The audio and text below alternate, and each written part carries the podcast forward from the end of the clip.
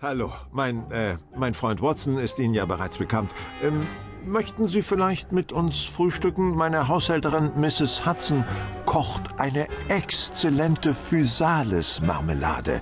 Naja, von ihrem Rührei mit Speck einmal abgesehen. Nein, danke, Mr. Holmes. Ich habe bereits gefrühstückt. Und ehrlich gesagt, es steht um meinen Appetit zurzeit nicht zum Besten. Eigentlich wäre mir eher an Ihrem Rat gelegen. Das ist mein erster großer Fall, aber ich komme einfach nicht weiter. Dann nehmen Sie doch bitte Platz. Ich, ich habe die Zeitungsberichte über den Fall in Woodmanslee gelesen, aber ich, äh, ich würde gern wissen, wie man die Sache bei Scotland Yard sieht. Wir haben es mit folgenden Fakten zu tun. Peter Carey wurde 1845 geboren und heuerte als junger Mann auf einem Handelsschiff an. 1882 wurde er zum Kapitän des Walfängers Sea Unicorn ernannt. Carey war ein harter Mann. Bei seiner Crew nicht besonders beliebt, wohl auch, weil man ihn für einen schlechten Seemann hielt. Sein dichter Bart und sein heftiges Temperament brachten ihm den Namen Schwarzer Peter ein. Hm. Und weiter? Anfang 1884 schied er aus dem Dienst aus, obwohl er erst 39 war. Damals kursierten unter den Seeleuten die wildesten Gerüchte über seine Gründe. Er kaufte sich dann Ländereien in Woodmanslee in Sussex und ließ sich dort mit seiner Frau, seiner Tochter und ein paar Dienern nieder. Unweit des Wohngebäudes ließ Carrie ein kleines Haus errichten, das wie eine Schiffskajüte aussah. Die Fenster der Kajüte gehen auf die Straße hinaus. Zwei Abende bevor sich das Verbrechen ereignete, kam ein Steinmetz mit dem Namen Slater auf seinem Heimweg aus dem Pub an der Kajüte vorbei.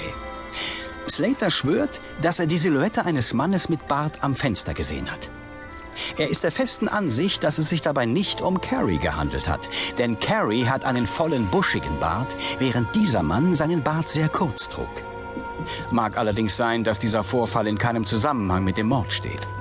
Die Kajüte ist ein ganzes Stück von der Straße entfernt und Slaters Saufkumpanen meinen, seine Aufsagen seien mit Vorsicht zu genießen. Er soll an diesem Abend alles andere als nüchtern gewesen sein. Offensichtlich ist er ein gewohnheitsmäßiger Trinker. Ich verstehe. Nicht gerade ein besonders glaubwürdiger Zeuge. Spät abends, kurz bevor er auf so schreckliche Weise ums Leben kam, machte sich der Kapitän auf den Weg zu seiner Kajüte. Den ganzen Tag war er schrecklicher Laune gewesen. Er war nahezu gefährlich. Er drangsalierte seine Familie, wo es nur ging.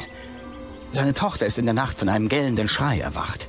Aber da sie an die Wutanfälle ihres Vaters gewohnt war, hat sie sich wieder schlafen gelegt und nicht weiter darüber nachgedacht. Carrie scheint seine Familie überhaupt nicht besonders gut behandelt zu haben.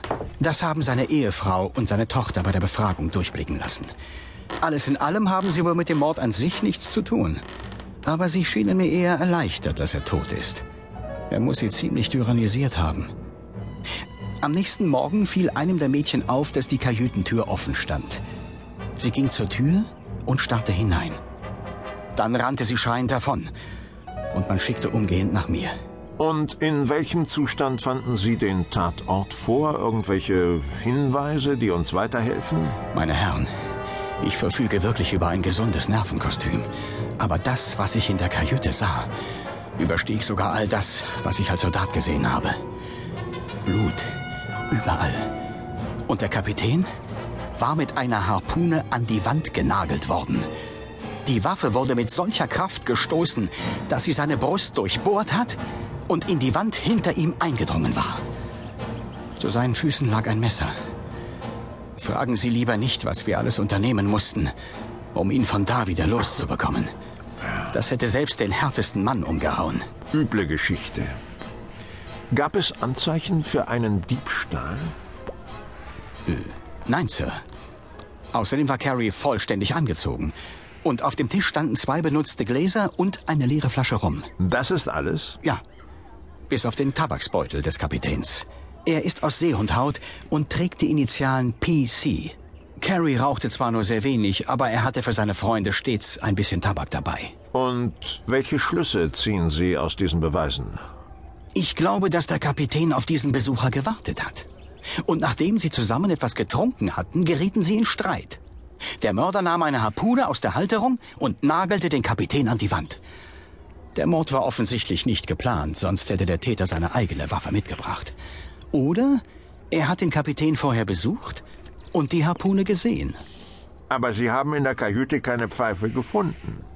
Seltsam. Nicht wahr? Ja, allerdings. Was wir aber gefunden haben, ist ein Notizbuch. Ach, das sieht ja. Das sieht ja interessant aus. Auf der ersten Seite steht JHN und das Jahr 1883. Hm. Auf den folgenden Seiten steht jeweils CPR, Argentina und Australia. Und darunter eine Zahlenreihe und Firmennamen. Schauen Sie doch mal, Holmes. Hm. Sieht aus, als hätte jemand Geld in die Aktien von ausländischen Gesellschaften investiert. Aha. Ah, CPR muss Canadian Pacific Railroad sein. Die erste Seite allerdings ist ein Rätsel. Wer oder was ist JHN? Es könnte sich um die Initialen eines Aktienhändlers handeln. Wir überprüfen gerade alle Aktienhändler, die in diesem Jahr registriert waren. Vielleicht führt uns das auf eine Spur. Oh, eine interessante Verfahrensweise. Hm. Warum ist das Notizbuch übrigens so blutig? Ja, ja. Lag es im Blut oder ist es damit bespritzt worden? Meines Wissens nach ersteres. Ich verstehe.